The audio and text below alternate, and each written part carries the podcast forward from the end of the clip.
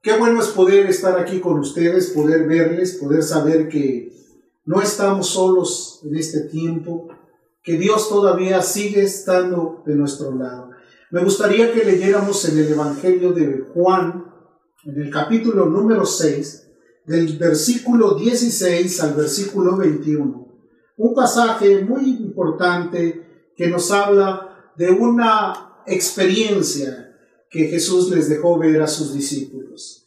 Dice la escritura, Juan capítulo 6, versículo 16, dice, al anochecer descendieron sus discípulos al mar y entrando en una barca, iban cruzando el mar hacia Capernaum. Estaba ya oscuro y Jesús no había venido a ellos. Y se levantaba el mar con gran viento que soplaba cuando habían remado como 25 o 30 estadios, vieron a Jesús que andaba sobre el mar y se acercaba a la barca y tuvieron miedo. Mas él les dijo, yo soy, no temáis. Ellos entonces con gusto le recibieron en la barca, la cual llegó enseguida a la tierra a donde iba. Indudablemente este pasaje es muy precioso, nos deja ver varias cosas en las cuales nosotros vamos a centrar nuestro objetivo para el estudio. En primer lugar, dice la escritura que estaba anocheciendo y descendieron sus discípulos al mar. Yo creo que estamos viviendo una época donde pareciera ser que todo se está obscureciendo en medio de tantos conflictos que hay. No deja de haber malas noticias, no deja de haber también preocupaciones, eh, todavía no termina lo que nosotros consideramos como una prueba para el mundo. Los discípulos, como cada uno de aquellos que han recibido el mensaje, que se han convertido, que están conscientes de que el llamado de Dios ha sido para toda la vida, saben que estamos atravesando por un momento terrible, está anocheciendo, está oscureciéndose ya. Y parece ser que la noche es el lugar que se ocupa donde el enemigo empieza a tratar de hacer todo lo malo. Porque la Biblia dice que mientras los hombres dormían, el enemigo vino y sembró cizaña. Entonces debemos estar conscientes que nos estamos acercando a una época que no es igual a las que allá hemos vivido. Ciertamente nuestra vida ha tenido demasiadas experiencias, hemos pasado por momentos difíciles, pero nunca se han conjugado tantas cosas o tantos elementos como para sentirnos completamente seguros. Dice la escritura que ellos entrando en el barco iban cruzando el mar hacia Capernaum. Capernaum era el centro de actividades de Jesús. Ahí en Capernaum era donde estaba la oficina apostólica del Señor o la oficina del Señor Jesús y todos los días regresaban ahí a descansar. Obviamente habían trabajado mucho, habían realizado muchas actividades, ahora les tocaba el descanso y para llegar a Capernaum tenían que cruzar el mar. Dice que ya estaba oscuro y Jesús no había venido con ellos. En otro pasaje dice que los había enviado primero. Pero subiéndose al barco empezaron a percatarse que el cambio de clima estaba surgiendo, como ahora nosotros nos hemos dado cuenta. Si tú eres alguien que observas los tiempos, que escuchas los comentarios, que ves a veces las informaciones que se transmiten. En esta época se habla mucho de los cambios climáticos, cambios que están produciendo verdaderamente terrores o preocupaciones en la humanidad entera. Hay bastantes voces que se levantan para decir tenemos que hacer algo para que el mundo vuelva a ser como antes. Tenemos que regresar nuevamente a las cosas que se pueden renovar y que podamos nosotros tener como una garantía de que vamos a poder vivir todavía. Dice que se levantaba el mar y que había un gran viento que soplaba. Yo creo que los cambios que hemos estado viendo, pues sí son un poco alarmantes. No sé si te das cuenta, el sol empieza a tener más eh, calor, empieza a producir mayor eh, temperaturas más altas. Hay muchas cosas, los incendios que obviamente para el estado de California, de Oregon, de Washington han sido completamente difíciles. Se hablaba que eh, Oregon fue afectado terriblemente hasta que fue declarado como un estado de emergencia. Entonces, eh, California no está menos lastimado por ese fuego. Sin embargo, vemos que todavía la mano de Dios está de nuestro lado, que todavía tenemos la ayuda del Dios del cielo. Dice que cuando habían remado como 25 o 30 estadios, una distancia pues considerable, vieron que Jesús venía, andaba sobre el mar y se acercaba hacia la barca y tuvieron miedo. Obviamente aquí el escritor está narrando, vieron a Jesús, pero en ese momento ellos ni siquiera se imaginaban que era el maestro, que era el rabí, que era el Señor Jesús el que venía. Ellos estaban observando todo lo que les rodeaba, todo lo que tenían alrededor, el viento, la tormenta, quizás el temor de ir solos, y, de repente ven que alguien viene caminando sobre las aguas. Eso no era muy común para ellos ver gente que caminaba sobre las aguas y se llenaron de temor, se llenaron de miedo y empezaron a sentir como una especie de inseguridad. Yo recuerdo cuando era muy niño, en una ocasión, en cierto momento, eh, algo habían dicho en la familia que una persona andaba buscando o queriéndose meter al patio de la casa. Y yo recuerdo que nos despertamos y, y yo salí también para ver, era un niño, no tenía todavía en control mis emociones y recuerdo que empecé a tener un temblor que me temblaba todo el cuerpo y hasta los dientes me castañaban porque estaba atemorizado, sin saber por qué, porque yo no había visto nada, solamente era un temor que me había aterrado, que me había caído y yo estaba completamente asustado. Y seguramente muchos de ustedes han tenido experiencias como estas que de repente se les paraliza la mente y las emociones los traicionan y empiezan a tener un temblor y no sé por qué está pasando esto. Bueno, eso me sucedió. Yo tendría unos escasos siete, ocho años. Y recuerdo muy bien porque esas cosas quedan muy marcadas. Imagínate ellos empezaron a tener temor y dijeron, ¿quién es? ¿Qué, ¿Qué es lo que está pasando? ¿Quién es esta persona que se acerca? Entonces Jesús les habló y les dio una palabra de consuelo. Yo soy, no temáis.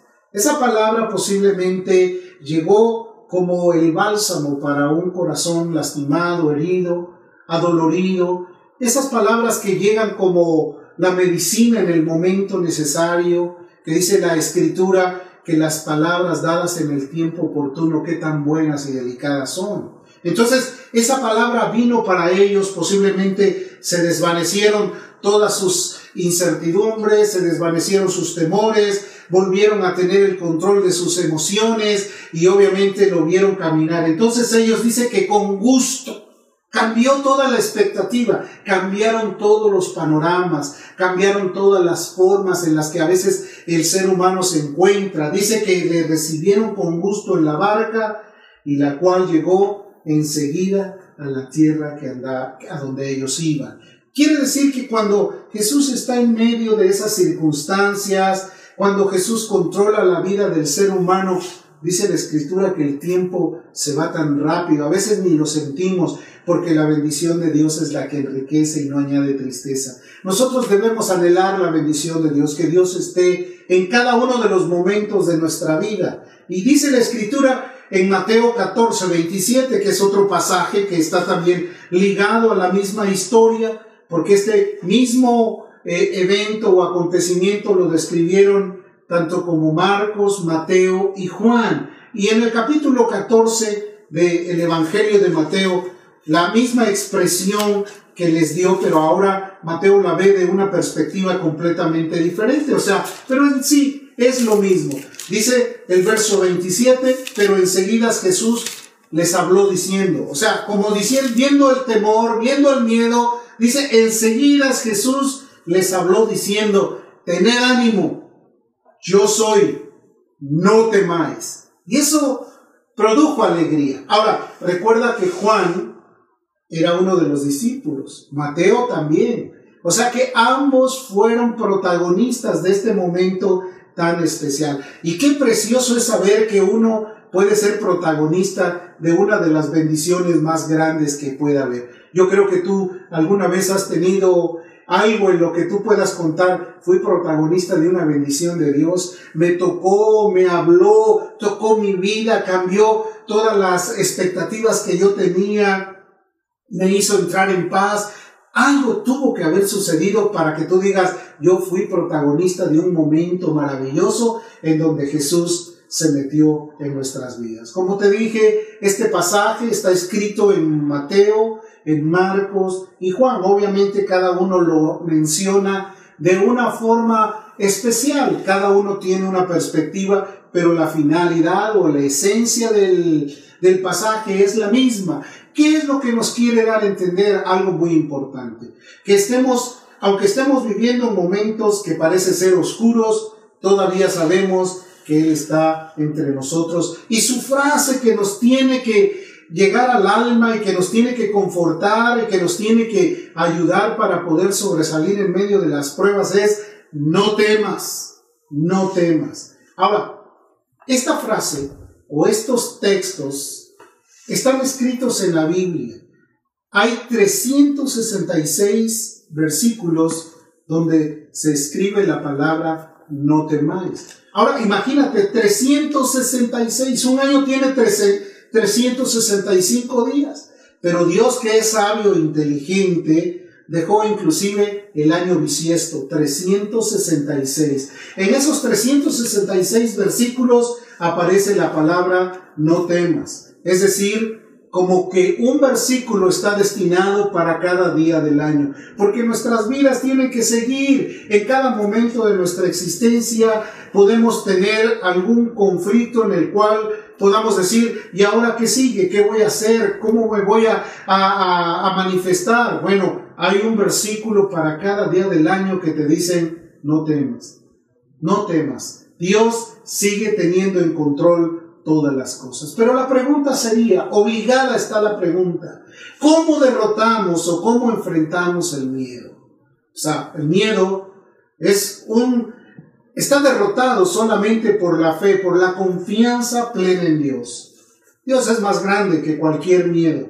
Dios es más grande que cualquier problema. Dios es más grande que cualquier circunstancia. Pero nosotros, como seres humanos, necesitamos comprender que Dios siempre está con nosotros. Que está contigo. Si tú realmente eres una persona nacida de nuevo, una persona que está convertida, una persona que ha decidido caminar con Dios, no debes de tener temor. Dios está contigo. Jamás te va a soltar de sus manos. Siempre va a estar dispuesto para ayudarte, para que tú puedas tener la tranquilidad en medio de las tormentas. Y en esta tormenta que vemos, pues obviamente fue para ellos una verdadera prueba. Ahora, yo quiero decirte que al principio de haber estado compartiendo o leyendo estos pasajes, me venía a mí una interrogante. Eran pescadores, eran gentes que conocían el estado del tiempo, eran personas que continuamente viajaban en barco, que posiblemente salían de madrugada a pescar. ¿Qué fue lo que les hizo provocar temor? Bueno, la figura de alguien caminando sobre las aguas, pero también posiblemente la inseguridad. Se habían acostumbrado tanto a que Jesús estaba con ellos, que en cada momento, en cada circunstancia difícil, Jesús siempre los sacaba adelante, porque podemos mencionar varios eventos. En una ocasión, en el primer milagro que Jesús realizó en las bodas de Caná de Galilea, se encontraron con una con, con, un conflicto y ahora qué, ya se acabó el vino y aún la misma madre le dijo, a ver, dígale a él qué hay que hacer. Y él hasta inclusive le dijo, ¿qué tienes conmigo? Y empezó a dar algunas instrucciones, las cuales produjeron un milagro sorprendente. Ese fue el primer milagro. Se hizo en Caná de Galilea. En otra ocasión, ellos estaban muy preocupados porque dijeron, no tenemos ni siquiera 200 denarios para darle de comer a tanta gente. Y Jesús les dijo, a ver qué tienen en sus manos, a ver qué, qué es lo que pueden aportar. Les dijo, ustedes les tienen que dar de comer.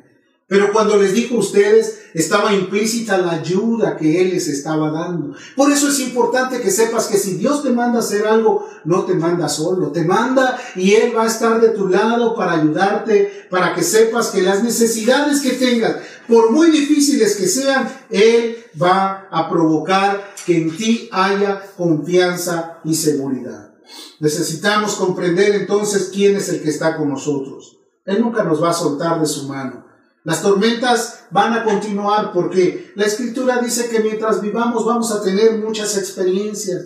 Las pruebas de vuestra fe producen paciencia. El apóstol Santiago dice que somos bienaventurados cuando hayamos sobre, eh, salido ante las pruebas y que eh, no pensemos que esas pruebas solamente son como para hacernos perder el equilibrio, sino al contrario, para que podamos madurar, para que podamos tener crecimiento, el crecimiento espiritual que cada discípulo debe de tener. De nada serviría que nosotros nos quedáramos estáticos, sin tener crecimiento, sin tener desarrollo. Eh, los hermanos en el mundo han tenido muchas pruebas. Hay países donde ahora las pruebas para ellos son completamente difíciles. Estados Unidos no está eh, en un lecho de comodidad porque también estamos pasando por diferentes conflictos.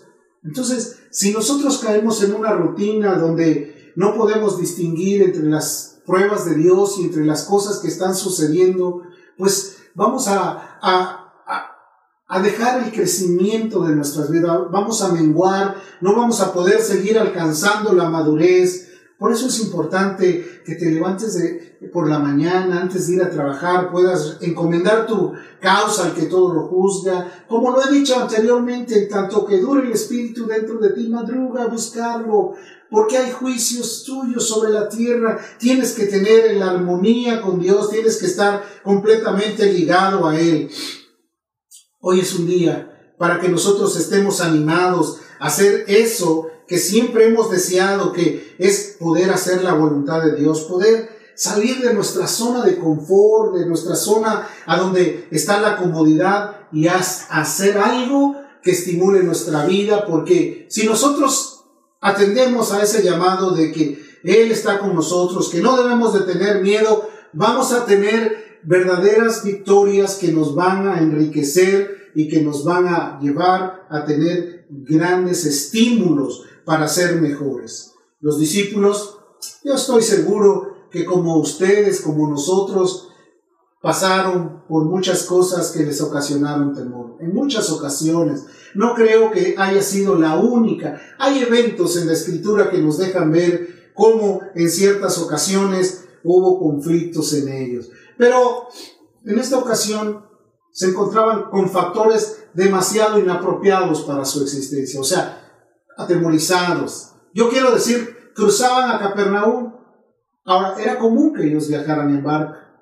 Estaba oscuro, te da una idea de inseguridad. No es lo mismo realizar una actividad en la luz que en la oscuridad. En la oscuridad requieres mucha iluminación, requieres tener seguridad de qué estás haciendo. Bueno, la otra es que Jesús no estaba con ellos. Ya era una dependencia muy común el tener a Jesús. Un cristiano tiene que tener esa dependencia total. El día que tú sientes que Él no está contigo, ese día te sientes solo, abatido. El día que tú te, alejas de Él, te sientes inseguro, pero el día que estás en sus brazos tienes la confianza, la alegría, puedes realizar todas las cosas con mucha seguridad, con mucha confianza. Las victorias vienen de una manera maravillosa, el poder de Dios se manifiesta, las oraciones son contestadas, el trabajo se realiza sin cansancio y sin agotamiento. Sazonas tu palabra con la presencia de Dios. La influencia del Espíritu Santo es una realidad en tu vida que toca los corazones. Tú puedes ver corazones que están rendidos que están atentos a la palabra, que están sintiendo el poder de Dios, porque eh, déjame decirte que la palabra es vida y es espíritu. Jesús le dijo a los discípulos, vosotros estáis limpios por la palabra que yo os he hablado. Cuando la presencia de Dios está, querido hermano, los corazones cambian hasta el rostro, pueden saber que Dios los está bendiciendo, que la bendición de Dios está ahí. Y cuando alguien dice Dios está con nosotros, nadie puede salir igual que entró. Salen todos llenos de bendición gozosos, alegres. ¿Cuántas veces hemos estado en momentos en los que hemos podido ver su bendición y podemos acariciar ese momento que ni siquiera queremos alejarnos de él, porque la escritura dice que en la casa del justo hay banquete continuo, te sientes bendecido, te sientes orientado, sientes la disposición, como que la claridad ah, viene a tu vida y la palabra entra y te hace reconocer cuáles son los momentos o los cambios que tú tienes que hacer. Eso es una gran diferencia. A comparación de cuando la presencia no está contigo, que te vuelves inquieto, que te acercas a ver y de repente te vas y ya no quieres estar en la presencia de Dios, que estás muy inquieto pensando, ya no, ya no aguanto, la silla me estorba, estas cosas me están causando daño. Y entonces después vienen los temores, vienen los conflictos, viene la inseguridad. Y déjame decirte que tú tienes que anhelar que la dependencia de Dios sea el común denominador de tu vida. Ellos ven venir a alguien y se asustan. Están asustados. Él comprendía y les avisó para que no tuvieran miedo. No temáis. Yo soy. Ahora, ¿cuáles son los efectos que producen miedo? Principales efectos subjetivos del miedo son varios. Hay una gran sensación de malestar, mucha preocupación, en ocasiones la sensación es una pérdida de total control, porque de repente empiezas a temblar y es involuntario, no puedes parar. También hasta los dientes te pueden castañear, tu cabello empieza a sentirse como erizado por el miedo. Hay una desesperación, efectos físicos que provoca el miedo, una palpitación. ¿Cuántos por una por un temor han sentido que la vida se les va de un hilo y dicen, no lo asustes porque es cardíaco o algo por el estilo. El miedo ha provocado estadísticas también.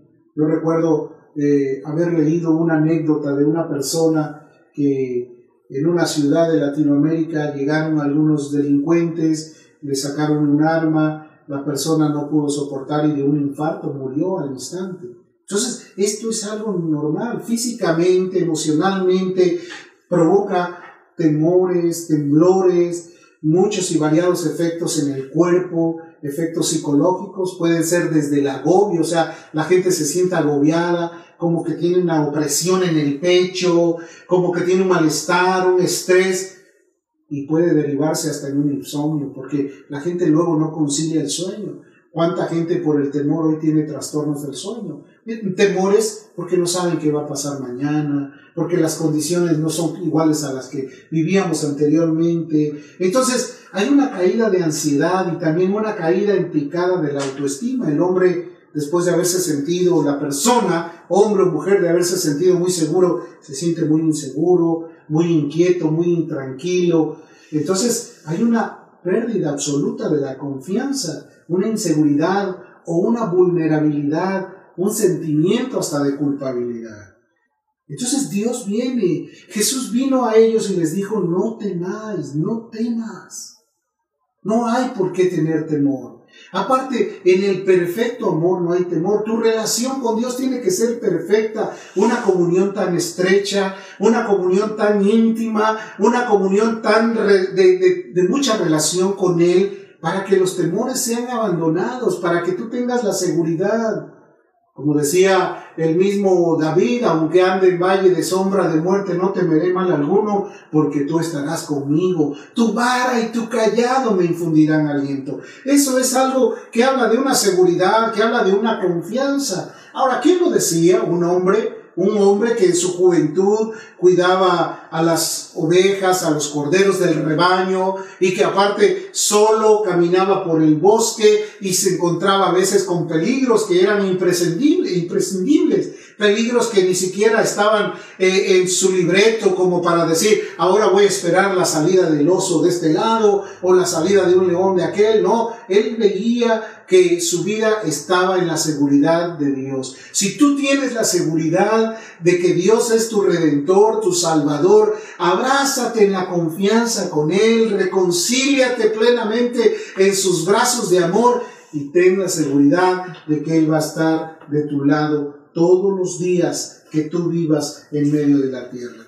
Isaías, en el capítulo 41, versículo 10. Es un pasaje muy hermoso, lo hemos escuchado, lo hemos eh, leído, a veces hasta lo tenemos subrayados en la escritura. Habla de lo mismo. No temas, porque yo estoy contigo.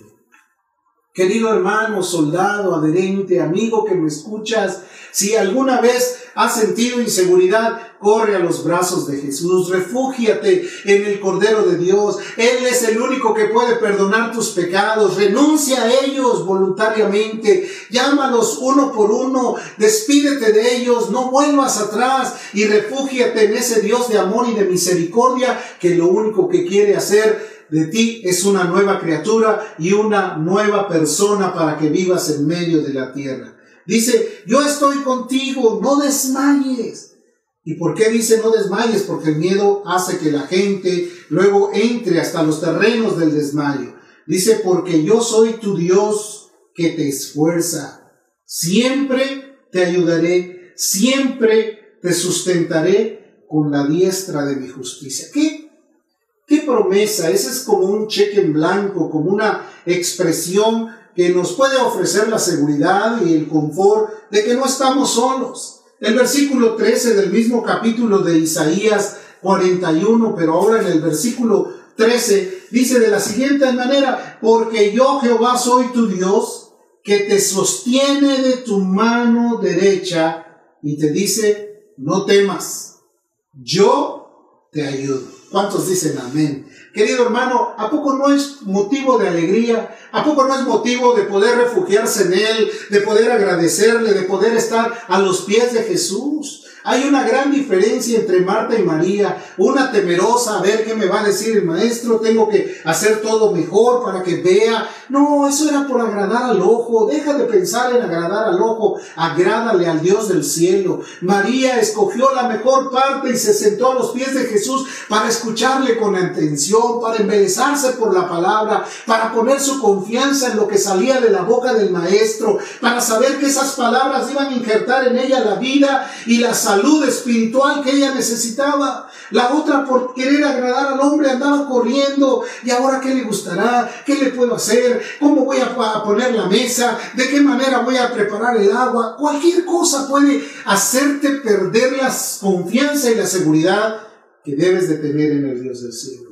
Yo a veces pienso que Vivimos en un mundo demasiado agitado, en un mundo demasiado estresado. A veces tus tiempos en los cuales te sientas a la mesa, pues son tan escasos, a veces no duran ni 15 ni 20 minutos, porque eh, con premura te comes rápido. Y eso es algo que nosotros debemos de considerar, debemos de tener paz. La mesa del Señor es una mesa de comunión y cada vez que nos sentamos a la mesa debemos de tener la tranquilidad, no estar pensando que el tiempo se nos va a ir, sino deleitarnos en la presencia de Dios. Como dijo el Señor, estad quietos y conoced que yo soy Dios. Seguro, seguro que vamos a enfrentar más conflictos. Tu vida no está eh, ajena ni es tampoco, hay una garantía de que no vas, no vas a tener pruebas. Las pruebas van a venir, pero las pruebas producen paciencia. También a lo mejor llega el momento en que te empieces a encontrar temeroso. ¿Por qué? ¿Por, qué me está pasando a mí? ¿Por qué esta enfermedad? ¿Por qué esta decadencia económica? ¿Por qué no tengo tranquilidad? ¿Por qué me siento angustiado? ¿Por qué me siento desesperado? Corre a los brazos de Jesús. En Él hay salvación, en Él hay sanidad, en Él hay bendición, en Él hay una llenura especial. Y esta tarde yo te aseguro que el Espíritu de Dios te va a dar sanidad, te va a dar salud, te va a dar confianza. No porque yo lo diga, sino porque el Dios del cielo dijo, yo te ayudo, no temas, yo te ayudo.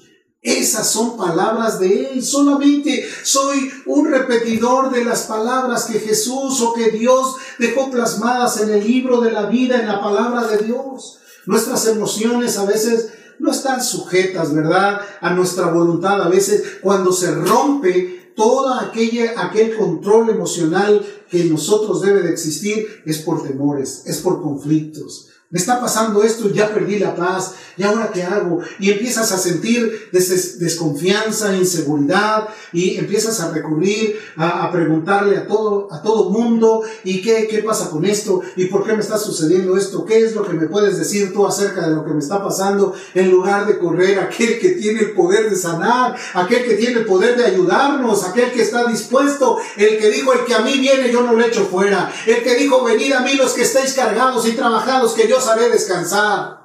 Ese es el único que tiene el poder, que tiene la autoridad y que tiene el dominio. Entonces, si nos encontramos en un estado en el cual no podemos controlar nuestra mente, nuestras emociones, vuélvete a Dios. Asegúrate de que Él está ahí. O es que no tengo, es que mañana viene esto, es que hay que pagar esta otra cosa y entras en una preocupación y de repente ya no sabes ni qué hacer y estás haciendo las cosas por inercia, no porque realmente las tengas que hacer, sino porque hay una falta de concentración y entras en un estado de descontrol, siempre pensando qué sigue, cómo me voy a salir de esta, de qué manera voy a cumplir con esta, eh, estos objetivos y ahora sí empiezas a entrar en hasta en pavor. Concéntrate en Él, concéntrate en Él. Toma, que deja que Él controle tus emociones, que Él venga y gobierne tu vida. La oración del Padre nuestro es así. Señor, venga tu reino. Venga tu reino es quiere decir, venga tu control, tu dominio, tu, tu poder sobre mi vida. Que tus emociones se salgan de control. Hay que correr a los brazos de Jesús. La verdad, es que no estamos solos. La verdad es que Él seguirá siendo nuestra ayuda, nuestro soporte. La razón es que su promesa está de continuo, vigente. La Biblia dice eso. Jesucristo es el mismo de ayer, de hoy y de siempre. En Él no hay sombra ni mudanza de variación. Nosotros sí somos muy variados. A veces las ansiedades pueden considerarse como aquella actitud que desestabiliza nuestro estado espiritual. Tu confianza debe de ser definida totalmente con seguridad, con mucha seguridad. Acompáñame a Mateo capítulo 14, en el versículo 28 al versículo 33. Mateo 14. Déjame leer lo que dice aquí, capítulo 28, perdón, capítulo 14, versículo 28 al 33. Dice así. Entonces le respondió Pedro y le dijo, Señor, si eres tú, manda que yo vaya sobre las aguas. Y él le dijo, ven. Y descendió Pedro de la barca, andaba sobre las aguas para ir a Jesús, pero al ver el fuerte viento tuvo miedo y comenzando a hundirse dio voces diciendo, Señor, sálvame. Al momento Jesús extendió la mano, asió de él y le dijo, hombre de poca fe, ¿por qué dudaste? Y cuando ellos subieron en la barca, se calmó el viento. Entonces los que estaban en la barca vinieron y le adoraron diciendo, verdaderamente eres el Hijo de Dios. Esta es la continuación del mismo pasaje que estamos leyendo. Ya vimos algunos aspectos, la oscuridad, el temor, el viento fuerte, la tormenta, que todo esto se conjuga en una actitud que puede llevarte a una inseguridad. Pedro, quien era el más arrojado, y seguro que muchos de ustedes son así arrojados, no, yo no voy a tener miedo, yo voy a ir, y Pedro estaba así. Pedro era muy consanguíneo. Pedro pensaba, pues yo tengo que dar la muestra, no me tengo que quedar atrás. Era el, era el mayor, el que tenía más edad dentro de ellos. Entonces obviamente tenía él como, él sentía la responsabilidad de dar el ejemplo. Pero dentro de todas esas cosas, también él pudo haber tenido varias enseñanzas que fueron completamente fuertes para su vida y que por cierto alimentaron también la vida de los demás discípulos. Entonces Pedro le dijo, déjame, si eres tú, déjame ir. Y el Señor le dijo, pues ven, camina sobre mí, ándale, acércate. Pedro bajó y empezó a caminar, pero la tormenta era fuerte, los vientos eran impetuosos, el aire soplaba con violencia y Pedro dejó de mirar aquel que lo estaba llamando. Mira qué grandes problemas tenemos cuando dejamos de mirar a aquel que nos está llamando. ¿Cuántas veces nos hemos caído de bruces por estar viendo otras cosas que no tienen nada que ver con aquel que dijo, que debemos de seguir nuestra meta del supremo llamamiento en Dios, que debemos de poner nuestra mirada en Jesús, el cual es el autor y consumador de la fe. Y a veces como cristiano empiezas a ver los problemas de este, empiezas a ver el testimonio de aquel, empiezas a ver por qué razón está haciendo esto aquella persona, y de repente dices, es que me siento tropezado, no, es que siempre has estado mirando todo menos aquel que hizo los cielos y la tierra, aquel que tiene el poder de ayudarte. Entonces empezó a ver todo eso, las circunstancias le rodearon, le causaron temor, empezó a hundirse y empezó a darse cuenta que no había en él la seguridad que él había proclamado tener cuando él dijo, déjame que yo voy hasta donde tú estás. Entonces dice la escritura que estaba ahí, aquel que nunca te va a dejar solo. Extendió las manos y le dijo, ven, y lo salvó. Pero él gritó, dice, comenzando a hundirse, dio voces diciendo, Señor, sálvame. Ahora te imaginas que fueron vocecitas sencillas, tranquilas, no, fueron voces de desesperación. Jeremías en el capítulo 33, verso 3 dice, clama a mí, yo te responderé. Uno de los factores importantes que debes de tener cuando sientes que todas las presiones están sobre de ti, clámale a Él. Habrá tiempos de meditar en Él, habrá tiempos de orar, de encomendar tu causa al que todo lo juzga, pero habrá tiempos en los cuales tú le puedas decir, Señor, ayúdame porque perezco. Pedro lo hizo. Y dice la escritura que la poderosa mano de Dios entró, lo asió y lo subió. Obviamente le dio una reprensión. David dice, tú sacaste mi vida de la sepultura. Eso dijo también Jonás. Pero David dijo que metiste tu mano al lodo cenagoso y pusiste mi pie sobre la peña. ¿Nos libró? Hermano, la experiencia de un cristiano en primer lugar está radicada en el momento que Dios te salvó y te rescató de todo el barro donde estabas metido, de toda la basura donde tú vivías. Y nos sacó, nos lavó, nos puso un vestido nuevo, nos dio otra vez el anillo de autoridad como al hijo pródigo y nos preparó una fiesta porque hay gozo en el cielo cuando un pecador se arrepiente. Esta tarde yo espero que muchos de ustedes puedan decirle con todo el corazón, perdóname Señor por dejar de mirar tu rostro, perdóname por dejar de verte a ti. Señor, a veces he fracasado porque estoy viendo todo lo que hacen los demás. Yo quiero ver lo que tú haces, el poder que manifiesta tu amor y tu misericordia para todas las cosas. Entonces dice que cuando subió a Pedro a la barca, el viento se calmó. Y los discípulos que estaban ahí se quedaron atónitos, posiblemente se miraron uno al otro y corrieron y se acercaron a donde estaba Jesús y le adoraron, dice la escritura. Pero le adoraron y le reconocieron porque le dijeron, verdaderamente, tú eres el Hijo de Dios. ¿Cuántos dan gracias a Dios por este momento? Él es el Hijo de Dios. Siempre hay alguien que dice, yo soy valiente y lo voy a hacer, aunque a veces sea el ejemplo a veces que no debemos de seguir, o a veces el ejemplo que debemos de seguir por su arrojo, por su valentía, por su gallardía. Por ejemplo, hay muchos hombres en la historia que dejaron una huella completamente maravillosa. Y te podría hablar de muchos, Juan Knox, te puedo hablar de Juan Wesley, William Booth, de Bramwell Booth, de el comisionado eh, Samuel Brengo, eh, infinidad de hombres que dejaron una huella imborrable para que nosotros sigamos ejemplo como lo siguieron ellos de Pablo y seguramente como lo siguieron de Jesús. Porque Pablo también fue un ejemplo, él dijo, sed imitadores de mí como yo lo soy de Cristo. Entonces quiere decir que si hay gente que podemos imitar, pero hay otros que solamente nos dejan como un ejemplo para no hacer lo que ellos hacen.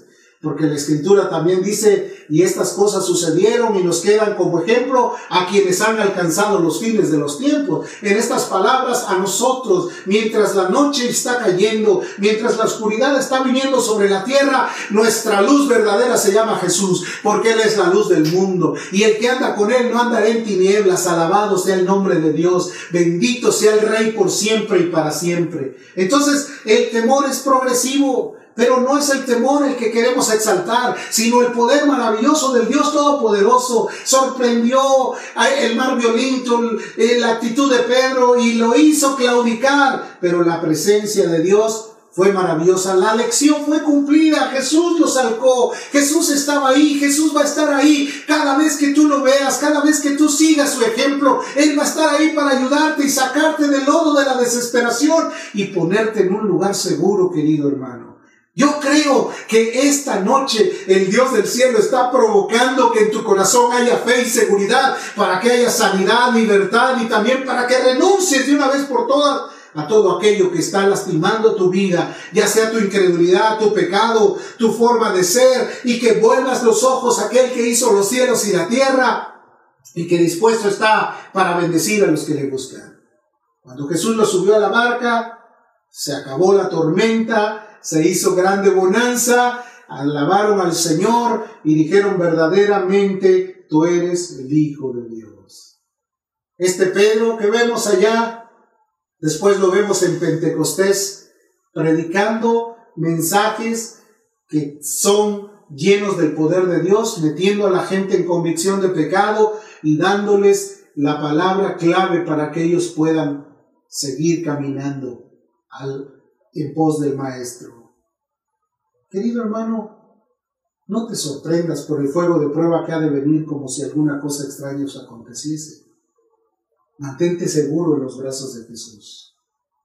No tengas preocupación, a lo mejor algún momento vas a sentir miedo. Mira lo que dice la Biblia. Primera de Pedro capítulo 5. En el versículo número 7 dice, echando toda vuestra ansiedad sobre Él, porque Él tiene cuidado de vosotros. ¿Quién lo está diciendo? El apóstol Pedro. ¿Por qué lo está diciendo? porque él tuvo una experiencia con Jesús. Esta experiencia que tuvo en el mar, en la tormenta, que casi se estaba hundiendo, le dejó una huella en el alma. Cuando tienes una lección dada por el Espíritu, nunca la vas a olvidar y va a ser tu recomendación para todos aquellos que quieren escuchar la palabra. Echando toda vuestra ansiedad sobre Él, porque Él tiene cuidado de vosotros. Echa toda tu ansiedad sobre Él. David decía lo mismo en el Salmo 34.4, busqué a Jehová y Él me oyó y me libró de todos mis temores. Búscalo. Buscadme y viviréis. Búscale de todo corazón. Vuélvete a Él. Deja ya eh, toda aquella vida pasada de conflictos, de eh, y una incredulidad, de falta de confianza, de pérdida de la voluntad. Deja todo eso y vuélvete al Dios del cielo. Él quiere tener sobre de ti el control de tu vida. ¿Cuántas veces has claudicado? ¿Cuántas veces has vuelto atrás porque has dejado de ver aquel que está dispuesto y que está siempre listo para ayudar? Aquel que dijo, ya vosotros estáis limpios por la palabra que yo os he hablado. Es su palabra la que hace que el corazón se convierta, se vuelva y pueda ser renovado. dice, busqué a Jehová y él me oyó y me libró de todos mis temores. Es una bendición que él pueda librarte de todos sus temores. Y por último, el Señor Jesús le dijo a sus discípulos, en Lucas, capítulo número 12, en el verso 32, no temáis, manada pequeña, porque a vuestro Padre le ha placido daros el reino. A veces pensamos, pero somos una minoría, apenas venimos unos cuantos, otros se han desanimado. Mira nada más, no temáis, manada pequeña, porque a vuestro Padre le ha placido daros el reino. Escúchalo, es una promesa maravillosa. No temáis, manada pequeña, porque a vuestro Padre le ha, a vuestro Padre le ha placido, le ha gustado, se ha emocionado de daros el reino. ¿A qué se refiere? Que nos ha dado la oportunidad de que seamos embajadores por medio de Él, como diciéndole a la humanidad total, reconciliados con Dios. Y esta noche yo te digo de parte de Dios, reconcíliate, vuélvete a Él. Deja ya esos prejuicios que solamente han dañado tu vida. Deja aquel, aquel pensamiento absurdo de, no puedo, es que es bien difícil, es que eh, me tropieza esta gente, es que me dan malos testimonios. Pon tu mirada en aquel que fue contado sin pecado, aquel que encomendó su causa al que todo lo juzga. Dice la escritura, el que no cometió pecado ni se halló maldad en su boca. Jesús, el Hijo de Dios del cielo. Te cierra tus ojos un momento.